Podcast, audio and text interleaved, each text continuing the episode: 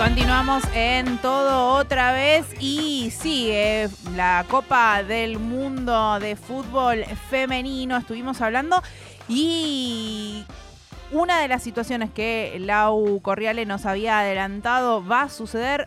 Va a haber una, una selección campeona que nunca había habido hasta ahora, pero para hablar en detalle de eso, le damos la bienvenida a Lau Corriale para hablar de esta Copa del Mundo de Fútbol Femenino. ¿Cómo estás, Lau? Hola compañeros, compañeras, ¿cómo están? Bueno, efectivamente, ¿no? Se dio finalmente ya con la salida de los últimos que quedan, que eran las japonesas, bueno, finalmente los cuatro finalistas llegan a esta instancia, algunos por primera vez, todos con el punto en común que recién marcado. Nunca fueron campeones de la Copa del Mundo, así que es inédito para las cuatro selecciones. Volvemos a lo mismo, ¿no? Para ponerlo un poquito en contexto, solamente nueve mundiales se disputaron de fútbol femenino y los campeones hasta el momento habían sido Estados Unidos, que tenía cuatro de esas nueve ediciones, nueve contando esta, Australia, eh, perdón, Australia, eh, Japón, Alemania y Noruega. Esas habían sido las cuatro selecciones que alguna vez se coronaron campeonas. Bueno, ninguna de esas cuatro selecciones llegó a semifinales, por lo cual ya vamos a tener unas campeonas inéditas. Y lamentablemente, ¿no? La única esperanza latinoamericana que nos quedaba en competencia que fue Colombia, quedó en el camino a manos de, Inglaterra, bueno, venció 2 a 1 finalmente la selección inglesa. Había empezado ganando Colombia con un gol de Ley Santos casi en el final de la primera parte. Todo era alegría para Colombia y también para Latinoamérica.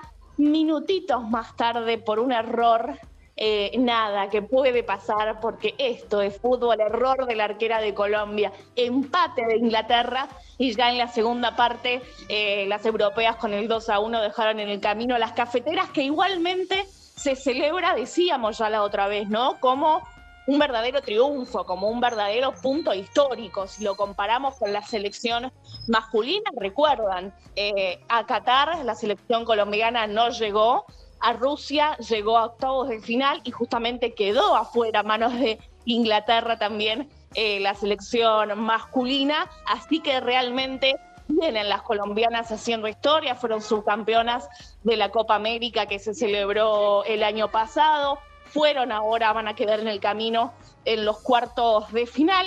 Y además Colombia en este desarrollo del fútbol femenino va a ser la sede de la próxima Libertadores de América femenina, por lo cual es un país que al menos a nivel internacional parece estar dándole mucho lugar al fútbol femenino y se le están viendo los resultados. Después viendo puertas adentro y en el ámbito local lo que está pasando en el fútbol colombiano, bueno, ese es otro cantar, ¿no? Un torneo muy cortito, organizado por Di Mayor, ya lo habíamos dicho, eh, un fútbol femenino que está también en reclamo por la poca duración que tiene ese torneo local, por el poco desarrollo de las jugadoras, por el poco tiempo de competencia. Así que a nivel local todavía hay unas cuentas pendientes por el lado de Colombia para solucionarlas. Lo cierto es que a nivel internacional la verdad es que, siguen marcando historia. Y después, bueno, las cuatro que quedaron, ¿no? Hablábamos selecciones inéditas. Por un lado, España y Suecia, Suecia sí había llegado a esta instancia, lo máximo que aspiró fue al tercer lugar, así que a semifinales fue lo máximo que llegó, llegó simplemente a un lugar en el podio, tercer puesto en la edición pasada, y del otro lado Inglaterra y Países Bajos. La, perdón, Inglaterra y Australia, la otra llave que también queda, australianas anfitrionas, por el momento locales buscando hacer historia ante su gente, un factor que claramente está jugando en los partidos. Bien, va bien para tener en cuenta estas semifinales que van a estar sucediendo y eh, tenés alguna favorita, ¿no? Antes, bueno, hinchabas por Colombia, que era el único em, país latinoamericano que todavía estaba. Después de haber visto los juegos y demás, ¿qué, qué esperas de estas semifinales, por lo menos personalmente? Y me parece que las que están llegando de manera más sólida, bueno, yo iba por Japón, ¿no? Un poco por eh, la realidad y por el antecedente que tenía Japón de ya haberse consagrado, me parecía una selección que iba realmente al rumbo del campeonato. Quedó en el camino y ahora me parece que justamente la selección que eliminó a Japón puede ser la que tenga este, posibilidades más serias, España. ¿No? Incluida, bueno, este, Alexia Putelas, la mejor jugadora del mundo en la actualidad, la que se recuerdan había ganado el The Best junto con Messi y los dos sacaron miles de fotos con su premio de Best. Bueno, Alexia está hoy en la selección de España, eh, también con Aitana, bueno, eh, Jenny Hermoso, tiene un equipo realmente eh, que deslumbra de ver. Si nunca vieron un partido de la selección femenina de España, claramente se los recomiendo, búsquenlo, eh, o si no, vean la próxima semifinal que va a ser esta madrugada, cinco y media de la mañana del día de mañana, porque eh, promete, realmente promete siempre la selección de España, resultado que tenga, nunca decepciona ver un partido de las europeas. Así que me parece que ahora, a nivel intenciones y además por cómo viene clasificando, ¿no? Eh, Suecia ha ganado las ruedas anteriores por penales, muy en lo justo. Eh, lo único que hizo con más contundencia fue la fase de grupos. Luego ya las instancias de, de playoff le fueron un poco más difícil a las suecas, por lo cual me parece que eh, España llega con mayor comodidad y mayor volumen de juego. Así que eh, al menos en esa semifinal voy por España.